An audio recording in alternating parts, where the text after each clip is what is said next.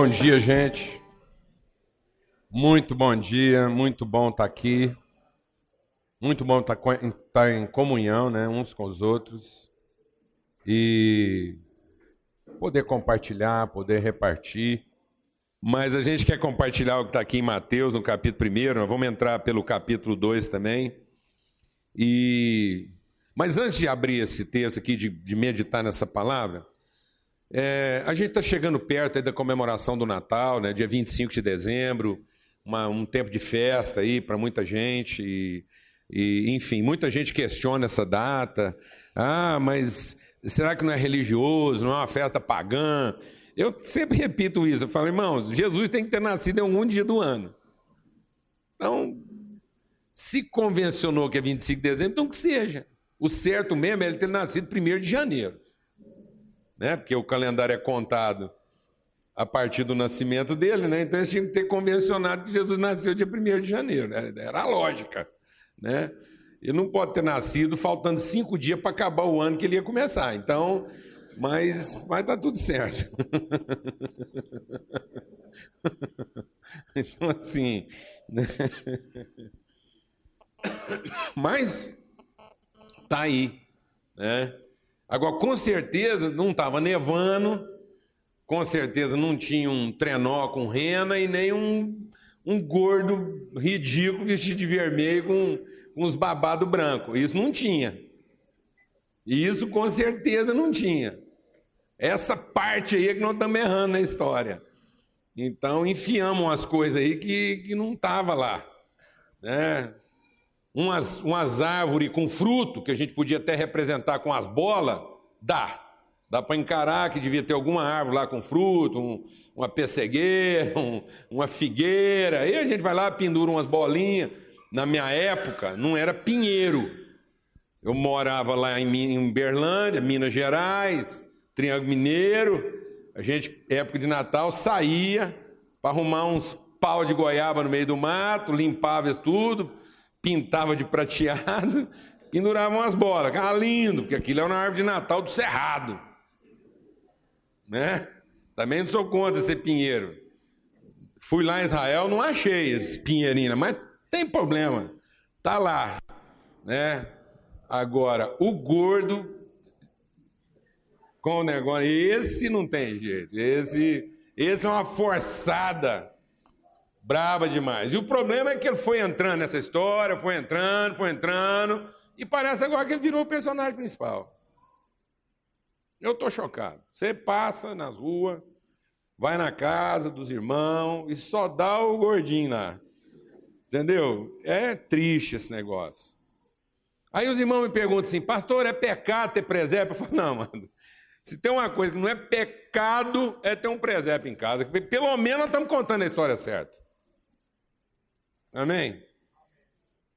Então ainda dá tempo, ainda dá tempo. Hoje é dia. Hoje é que dia? Hoje é dia 15. Ainda dá tempo você trocar o gordinho por um presépio. Vá atrás de um presépio qualquer ainda, nem seja de cartolina, queima o Papai Noel, faz um culto lá de incineração, queima aquilo e volta um presépiozinho lá para sua casa. Conta a história para os meninos, Ó, deixa eu te contar. Nós estávamos errando a história aqui. Não, é a história do gordinho. É a história desse menino aqui, que nasceu. E aí tinha lá uns burrinhos, negócio. Não tinha rena, mas tinha lá umas vaquinhas, umas galinhas lá em volta. E tá tudo certo. Glória a Deus, amado. Então ainda dá tempo. Amém? De contar essa história do jeito correto. De lembrar o que, que de fato nós estamos comemorando que nós não estamos comemorando a troca de presentes, que nós não estamos comemorando o peru, né? o Chester. Nós estamos comemorando o nascimento do nosso Salvador. Amém? Nós estamos comemorando a revelação da misericórdia de Deus na terra. Vamos contar essa história. Não tem problema, é festivo. Ninguém vai achar que você está adorando imagem. É só depois você guardar aqueles bonequinhos tudo num guarda-roupa, onde ele tem que ser guardado, e não num, num altar. Se você pegar aqueles bonequinhos tudo preserva, depois embrulhar eles em, em papel bolha e guardar lá no guarda-roupa, está tudo certo. Se na hora que você estiver montando o presépio, o menino Jesus cair no chão e quebrar, não tem problema. Amém? Você não vai para o inferno porque quebrou a imagem do divino. Amém? É só para contar a história. Com as figurinhas. Amém? Tem as figurinhas, você vai lá, conta a história. Amém? Glória a Deus. Nome de Jesus. Tem gente que quer arrumar um presépio japonês, outro só de branquinho, de pretinho, não tem problema.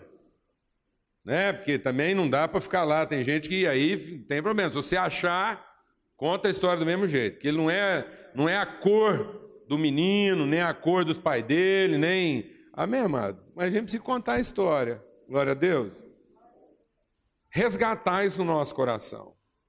Porque está muito confuso. As nossas crianças estão achando que a história é outra. Que a história é outra. Né?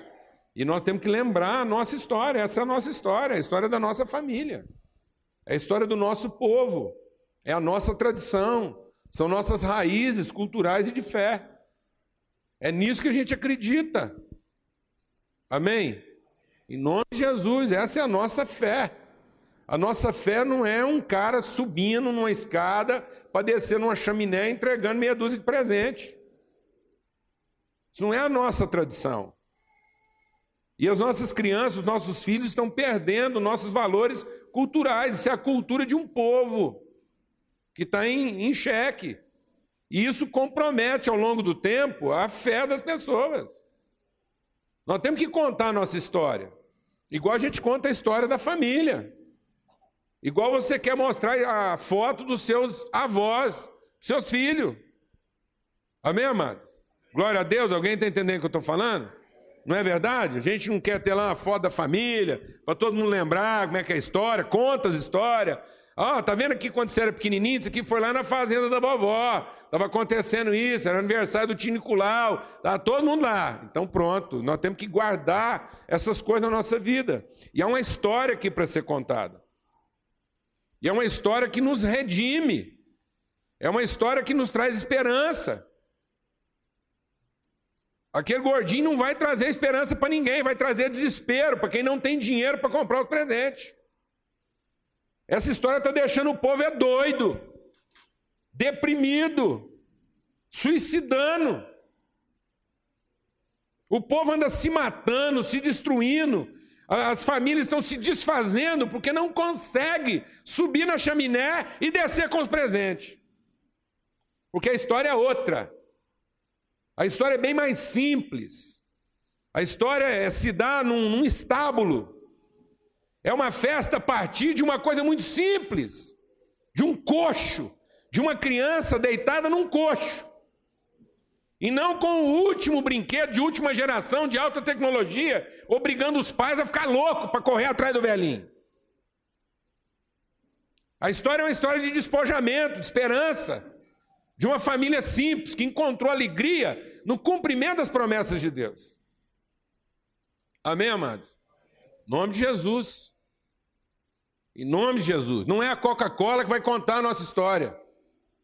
Não é a Coca-Cola que vai guardar os valores da nossa família nem das nossas tradições. Pelo contrário, eles querem acabar com tudo isso para você cada dia gastar mais dinheiro. Porque quanto mais longe das nossas tradições, mais perdido nós ficamos. Então a nossa família tem uma história. Nós somos desse povo, nós somos essa gente que acredita lá no menino, nascido na manjedoura, num berço simples. Amém, amados? E que é o salvador de todo homem e que traz alegria naquela noite, porque naquela noite vinha a perspectiva de que todos os pecados são perdoados. Até o pecado não ter dado conta de comprar o presente é perdoado. Glória a Deus, amado. Nome de Jesus. Então abra sua Bíblia aí em Mateus capítulo 1, que diz assim, verso 18: Foi assim o nascimento de Jesus Cristo. Maria, sua mãe, estava prometida em casamento a José, mas antes que se unissem, achou-se grávida pelo Espírito Santo. Por ser José, seu marido, um homem injusto e não querendo expô-la à desonra pública, pretendia anular o casamento secretamente.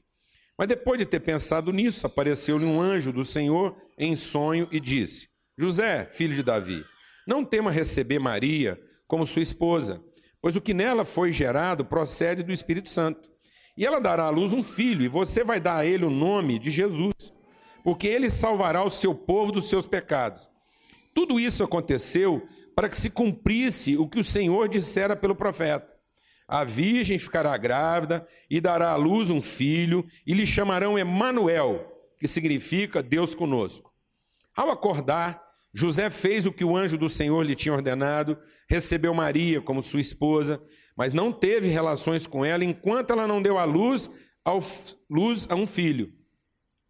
E ele lhe pôs o nome de Jesus. Depois que Jesus nasceu em Belém, da Judéia, nos dias do rei Herodes, magos vindos do Oriente chegaram a Jerusalém e perguntaram: Onde está o recém-nascido rei dos judeus? Vimos a sua estrela no Oriente e viemos adorá-lo. Quando o rei Herodes ouviu isso, ficou perturbado, e com ele toda Jerusalém. Tendo reunido todos os chefes dos sacerdotes do povo e os mestres da lei, perguntou-lhes onde deveria nascer o Cristo. E eles responderam: Em Belém da Judéia, pois assim escreveu o profeta. Mas tu, Belém, da terra de Judá, de forma alguma és a menor entre as principais cidades de Judá, pois de ti virá o líder, que como pastor conduzirá Israel, o meu povo. Então Herodes chamou os magos secretamente e informou-se com eles a respeito do tempo exato em que a estrela tinha aparecido. Enviou-os a Belém e disse: Vão informar-se com exatidão sobre o menino. Logo que o encontrarem, avise-me para que eu também vá adorá-lo. Depois de ouvirem o rei, eles seguiram o seu caminho, e a estrela que tinham visto no oriente foi adiante deles, até que finalmente parou sobre o lugar onde estava o menino. Quando tornaram a ver a estrela, encheram-se de júbilo.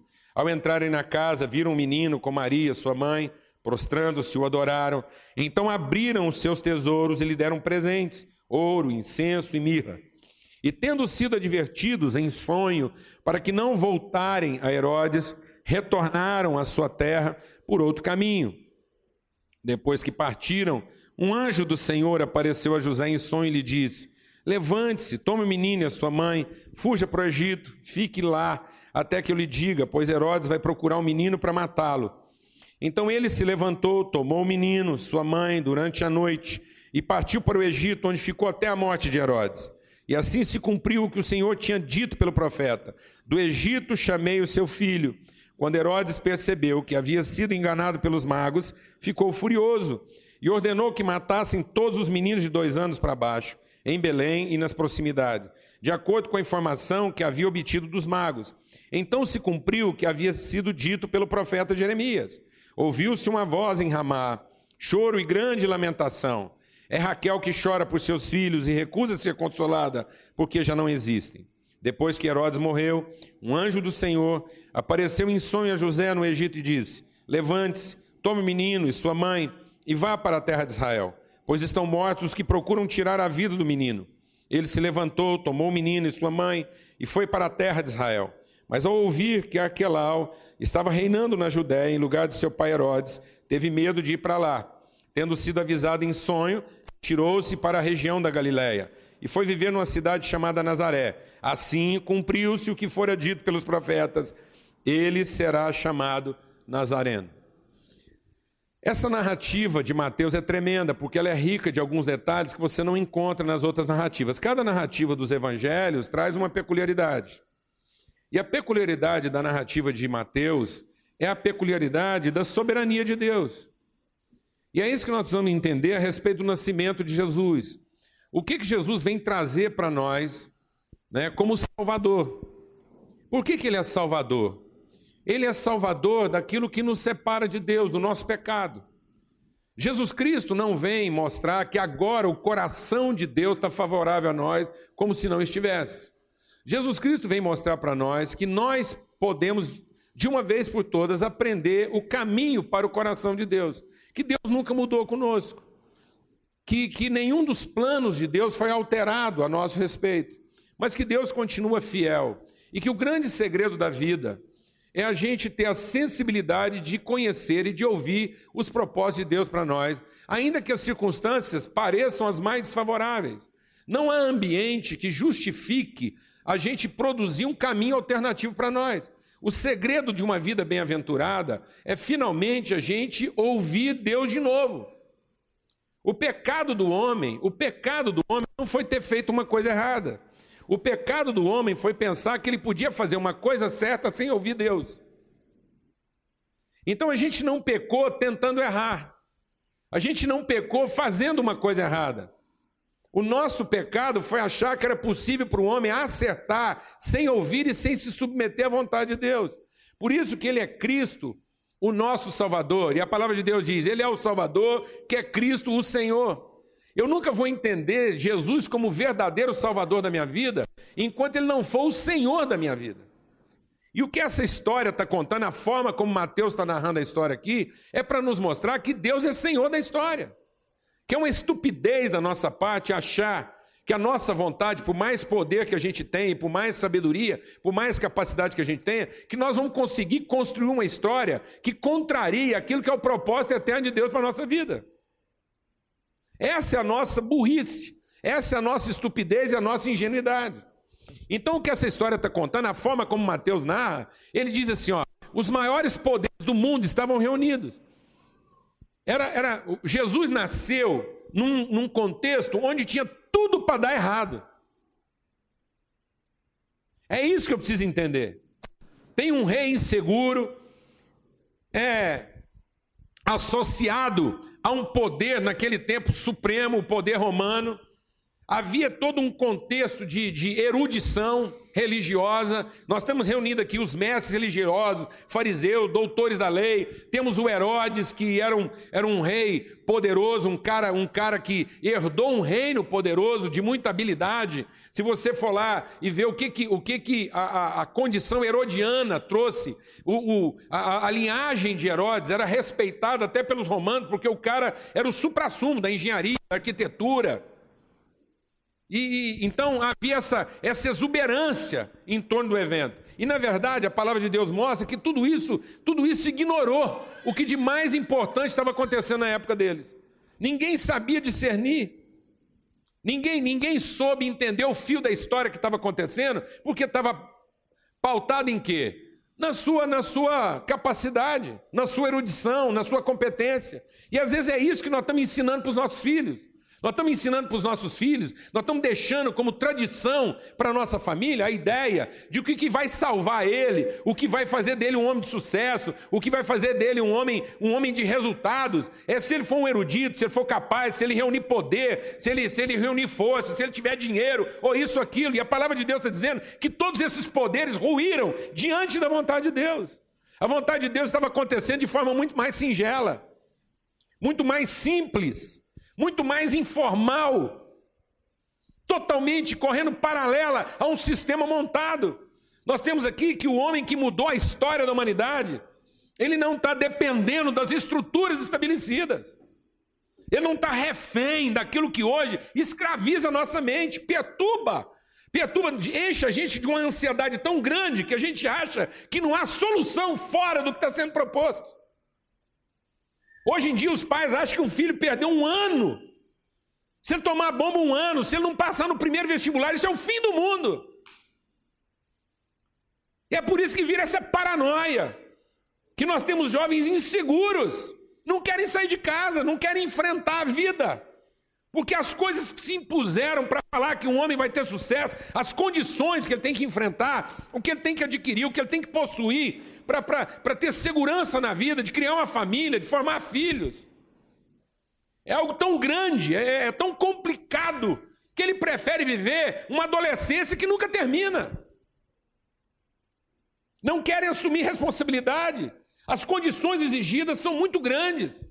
O preço a ser pago é muito grande. Ninguém consegue ter esperança com pouco. Ninguém consegue ter esperança sem garantias. Ninguém consegue ter esperança sem achar que está totalmente protegido das circunstâncias. Então isso alimenta o que? Nossa ansiedade.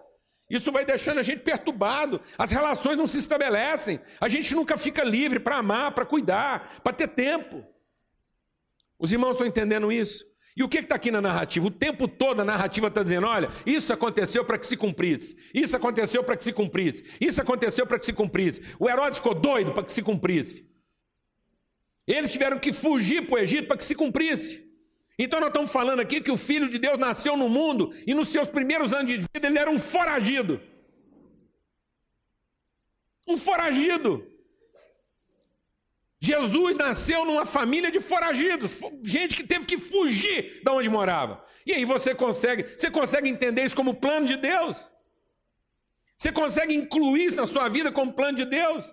Que de repente Deus tem para a sua vida um plano em que haverá uma circunstância que você vai ter que fugir de onde você mora que o grau de pressão e dificuldade vai ser tão grande que você vai, vai se sentir intimidado e Deus diz: Olha, aqui não está bom para você, fuja para tal lugar e só volta de lá quando eu te falar. E a gente acha que não, a gente acha que porque nós somos de Deus, porque nós somos filhos de Deus, porque Deus está conosco, porque Deus é o nosso Senhor, é o nosso Salvador, isso nunca vai acontecer. Eu vou sempre cortar manteiga com faca quente. Deus vai me dar a melhor faculdade, vai me dar a melhor escola, vai me dar o melhor emprego, vai me dar o melhor salário, vai garantir para mim as melhores condições porque eu sou filho de Deus. E aqui Deus está dizendo o contrário. Sabe por que deu tudo certo na vida de Jesus? Deu tudo certo na vida de Jesus porque ele era filho de Deus. E porque ele era filho de Deus, ele não precisava depender das mesmas coisas que os homens dependem. Porque ele era filho de Deus, ele não precisava ter as condições favoráveis a ele. Ele não precisava morar no melhor lugar, ele não precisava ter o maior diploma, ele não precisava ganhar o melhor salário, ele não precisava ter casado com a melhor mulher e nem ter o melhor marido. É gente normal. Ele é filho de um homem cheio de preconceitos e inseguro. José era um homem inseguro que no primeiro momento viu a mulher dele grávida e falou: Meu Deus do céu, nem casei com essa mulher e já sou corno. É isso aí, amados. O primeiro pensamento que o pai de Jesus teve quando viu a, mulher grávida não foi de contentamento, foi de tristeza e constrangimento. Alguém aqui me traiu. E para variar, como diz o ditado lá no Brasil, o marido é o último a saber.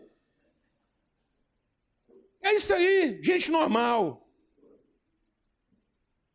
Uma coisa acontecendo com gente que sofre esse drama que não entende nada, tudo de primeira, que as coisas não acontecem de maneira óbvia, que não é de acordo com o que você planejou. O José tinha outro plano para a vida dele. Estava pensando em casar com a Mariazinha, menina bonita, nova, virgem, tocar a vidinha dele. Nunca pensou que logo que casar ia ter que fugir. Chega lá para José e pergunta para ele: José, deixa eu fazer uma pergunta para você. Era isso que você estava pensando quando você casou com a Maria? Não era nada disso, amados. Esse homem não planejou isso. Mas esse homem teve a sensatez de perceber que o melhor era seguir o quê? A vontade de Deus. Que ele estava dentro de uma história maior do que os seus desejos. Esse homem ganhou na vida dele uma dimensão que muita gente não ganha e por isso se perde. Nós estamos achando que os nossos planos são fantásticos, que a nossa maneira de fazer a coisa é tremenda, que é do nosso jeito que vai dar certo. Então você vai olhar do jeito que o que que deu na vida de quem quis fazer do seu jeito. Herodes quis fazer do seu jeito. Os doutores da lei quiseram fazer do seu jeito. Tem um punhado de gente aqui que quis fazer do seu jeito. E vê a desgraceira que foi. E só funcionou na vida daqueles que ouviram Deus.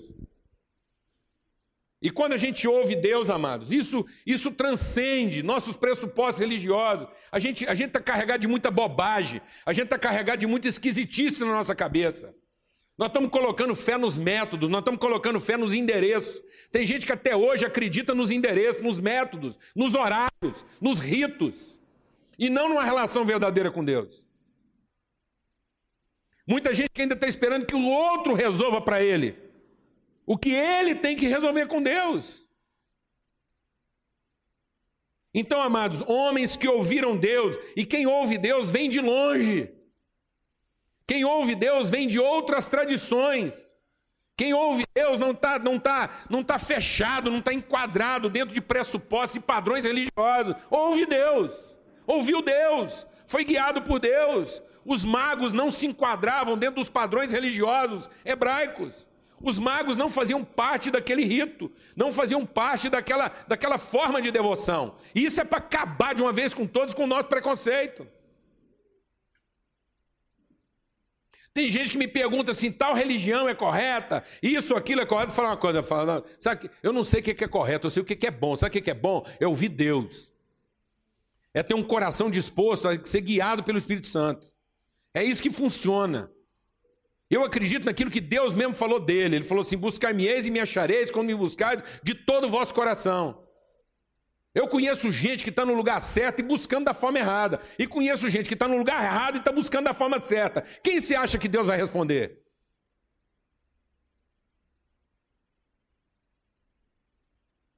Quem está no lugar certo e está com o espírito errado? Ou quem está no lugar errado, mas tem o espírito correto? Quem vai ouvir Deus primeiro, amados? Então esse povo em volta de Jesus estava no lugar certo, mas tinha um espírito errado. Os magos estavam no lugar errado, mas tinha um espírito correto. E Deus os trouxe de longe com o espírito correto. E os orientou: é por aqui que vocês vão, é aqui que está o lugar, esse é o sinal, vocês vão ver a estrela, e a estrela estava lá. Deus prometeu que eles iam ver a estrela e a estrela estava lá. Deus prometeu que ia guiá-los até o Salvador e eles foram guiados. E eles se prepararam para isso. Gente preparada. Gente que juntou coisas, gente que reuniu os elementos na hora certa. E por que, que a gente não está? Por que, que a gente está sempre pego de surpresa? Por que, que as coisas não estão funcionando? Porque a primeira coisa que a gente faz é fazer o plano e depois falar com Deus. É estabelecer uma vontade e depois falar com Deus. Não, amados. Começa por ouvir Deus e depois fazer planos. Sabe que coisa tremenda que está aqui nesse texto? É que até o nome de Jesus foi resolvido por Deus. Você já pensou se cada um de nós aqui, antes de colocar nome nos nossos filhos, a gente perguntasse para Deus: Deus, que nome o senhor pensou para esse menino ou para essa menina lá na eternidade? Fala para nós um nome aí que representa um destino, um propósito. Até nas mínimas coisas. A gente não tem essa paciência. Porque, na verdade, amados, a gente, a gente quer que Deus ouça, mas não quer que Deus fale. E o segredo aqui de Mateus é que Deus fala. A Bíblia começou com Deus falando, amados. Todas as coisas foram criadas porque Deus falou. E só vai funcionar na nossa vida quando a gente entender isso de uma vez por todas. Que Deus tem um plano. E se Ele é Deus, Ele pode ter o plano que Ele quiser. E você pode passar o resto da sua vida discutindo se Deus tem o direito de ter um plano ou não. Que no fim eu vou te falar uma coisa: quem vai ter razão é Ele. Pelo simples fato que Ele chegou primeiro. Nós viemos depois. Então agora a gente se conforma. Não é hora de ficar discutindo se Deus tem direito de ter um plano ou não. Você está vendo aqui o que, que acontece quando as pessoas gastam mais tempo em oferecer uma alternativa para os projetos de Deus e o que, que acontece com aqueles que realmente se dispõem a ouvir o projeto de Deus. E quem ouve o projeto de Deus pode, pode viver a vida nas circunstâncias mais adversas, que é o que vai prevalecer. O Herodes morreu, todo mundo passou, quem queria a morte de Jesus passou, virou aquela bagunça. E olha que Jesus nasceu em condições totalmente assim, é, é, transtornantes, adversas. Essa é a história de um filho de Deus. Um filho de Deus, para ter sucesso, não precisa ter condições favoráveis. Aliás, um filho de Deus vai ter sucesso nas condições mais desfavoráveis. Nós não temos que pedir para Deus condições favoráveis. Nós temos que pedir para Deus revelação de qual é o caminho a ser percorrido, onde muita gente não vê caminho. Não havia caminho, não havia solução. Às vezes a gente acha que vamos encontrar de Deus as coisas já assim, organizadas do jeito que a gente queria. Então isso aqui parecia que era uma bagunça. Porque nem hotel para Jesus tinha. Aí você dorme com esse barulho. Ó oh Deus, afinal de contas, o Senhor falou que eu ia receber um filho, que ele ia salvador do mundo, e que bagunça é essa? Esse aí está muito desorganizado. Eu chego aqui na cidade, não tem nem hotel. Vou ter que parir meu filho numa estrebaria. É isso mesmo, menina. Vai lá, se conforma, arruma uns panos limpos, cobre um coxo lá e é por aí. Posso ouvir um glória a Deus? Nós precisamos dessa desconstrução, amado. nós estamos precisando de uma desconstrução. Porque isso está nos matando, isso está nos confundindo, isso está nos impedindo de ouvir Deus. As condições que nós estabelecemos para ter felicidade, as condições que a gente estabeleceu para ter sucesso, para ser bem sucedido, para ter uma vida vitoriosa, as condições que nós estamos passando para os nossos filhos são alucinantes, são perturbadoras. Eu recebi um artigo essa semana chocante. Chocante. Uma matéria publicada lá nos Estados Unidos e que um pastor brasileiro trouxe para nossa reflexão aqui essa semana, dizendo que o número de suicídio entre pastores e filhos de pastores está preocupando a comunidade cristã dos Estados Unidos. Só esse ano foram três ou quatro suicídios de, de grandes nomes lá da fé cristã nos Estados Unidos, de homens líderes de grande ministério. O povo não está esperando mais ser morto, não, está querendo dar cabo da própria vida. E não é, não é por falta de vontade, não, amado. Porque é isso que a gente está aprendendo com o sistema hoje. A gente está aprendendo a ser contemplado. A gente está aprendendo o evangelho que muita gente está ouvindo, é o evangelho de ser satisfeito, de ser contemplado, de encontrar todas as coisas do jeito que a gente gostaria que elas fossem. E não de encontrar uma vida segundo um propósito, um destino, um plano eterno.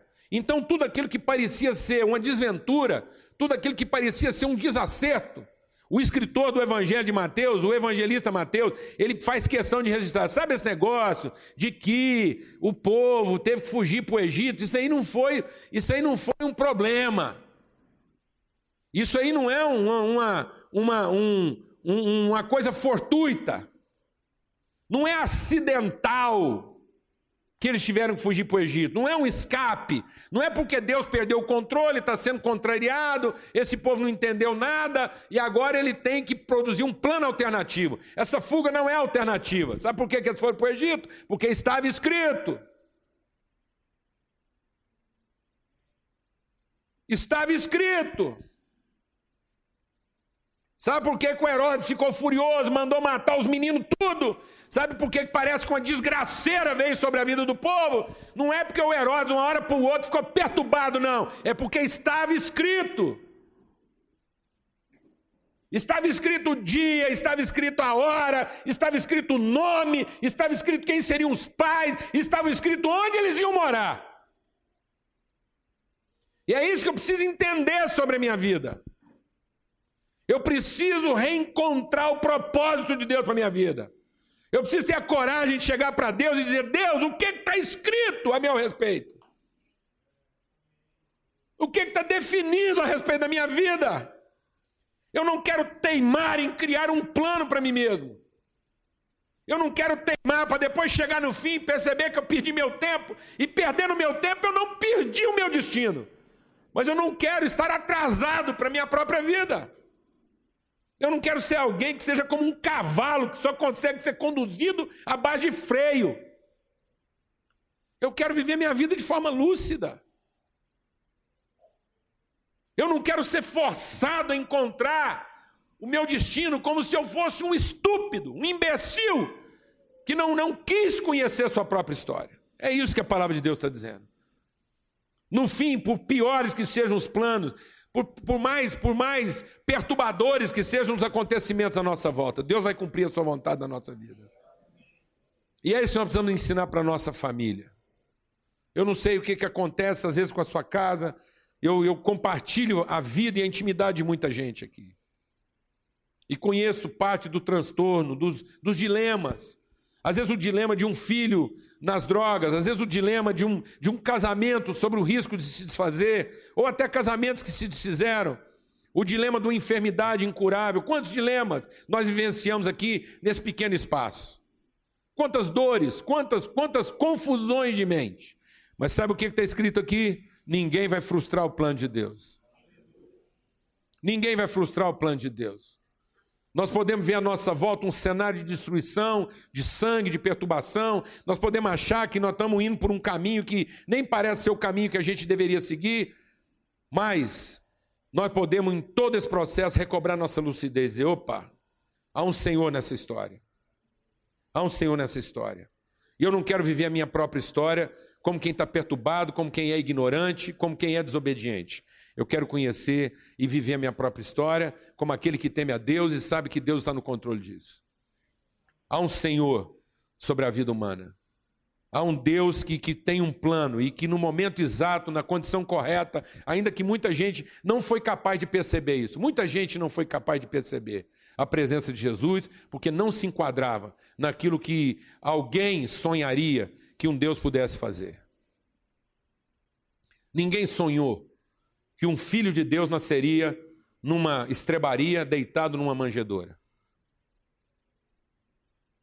Ninguém imaginou que os primeiros adoradores de Jesus viriam de tão longe e de religiões que nem eram de tradição hebraica que os primeiros que ouviram a verdadeira voz de Deus estavam ligados a cultos considerados pagãos. Os três primeiros adoradores que chegaram lá ao pé de Jesus para adorá-lo como rei. No contexto do judeu, eram pagãos. Gente que jamais podia ouvir Deus de forma própria. Mas eles tinham um coração. Eles estavam ocupados em saber, Deus, o Senhor tem uma história. E nós queremos estar em sintonia com a sua história. Nós queremos saber ler nos horizontes os sinais da tua vontade. E é isso que nós precisamos saber, amados. Nós precisamos conhecer no horizonte da nossa vida quais são os sinais da vontade de Deus que se levantam para nos orientar. Porque senão nós vamos ficar doidos. Nós vamos ficar doido cada vez que alguém perde um emprego, nós vamos ficar doido cada vez que alguém não entra na faculdade que queria, nós vamos ficar doido cada vez que ele não ganha o salário que ele acha que merecia, nós vamos ficar doido cada vez que ele não mora onde ele gostaria e assim por diante. E só tem uma coisa que pode nos libertar da nossa loucura e da nossa insanidade: é saber reconhecer os sinais de Deus na nossa própria história. É saber ouvir o Espírito Santo e saber ouvir de Deus por onde é que o caminho vai ainda que em algum momento isso pareça ser um caminho de fuga e não de chegada. Amém? Em nome de Jesus. Que Deus nos abençoe. Que Deus faça do nosso Natal um Natal da gente lembrar das nossas tradições. Nós fazemos parte de uma família que tem história. Amém, amado? E uma história fantástica. Nós fazemos parte de uma família que tinha tudo para ter dado errado. Porque tem gente que acha que o bom é nascer numa família que tinha tudo para dar certo. Mas eu vou te falar uma coisa. Mano. Eu faço parte de uma família que tinha tudo para ter dado errado. A história dessa família é triste. No meio dessa família tem assassino, tem adúltero, tem prostituta, tem tudo que ninguém queria ter como parente. Glória a Deus, amado. Eu tenho umas tia para trás aí que morava no muro e era quenga. Eu tenho um tio longe aí que, que matou o melhor funcionário dele pra, só para transar com a mulher dele um dia. É, o Davi fez isso. É o Crois, o cara. Tem umas tia que para ficar grávida embriagou o pai. Engravidou dele, do pai. Tem uns parentes assim na nossa família.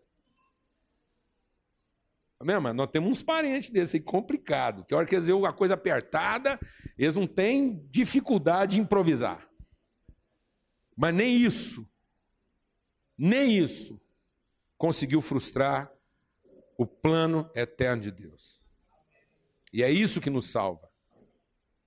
Não é nossa coerência, não é nossa capacidade, não é nossa competência, não são nossas riquezas, não é nossa sabedoria humana. O que nos salva é saber que Deus tem uma vontade e que nós podemos viver a vida de duas maneiras.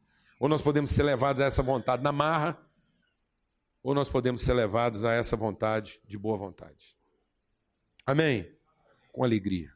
Vamos seguir o caminho de Maria e de José, que simplesmente se deixaram levar pelo vento de Deus não reclamaram da sua sorte, não reclamaram porque tinha só lá um coxo para colocar seu filho para dormir, mas descansaram porque sabiam que até o nome dele Deus já tinha escolhido.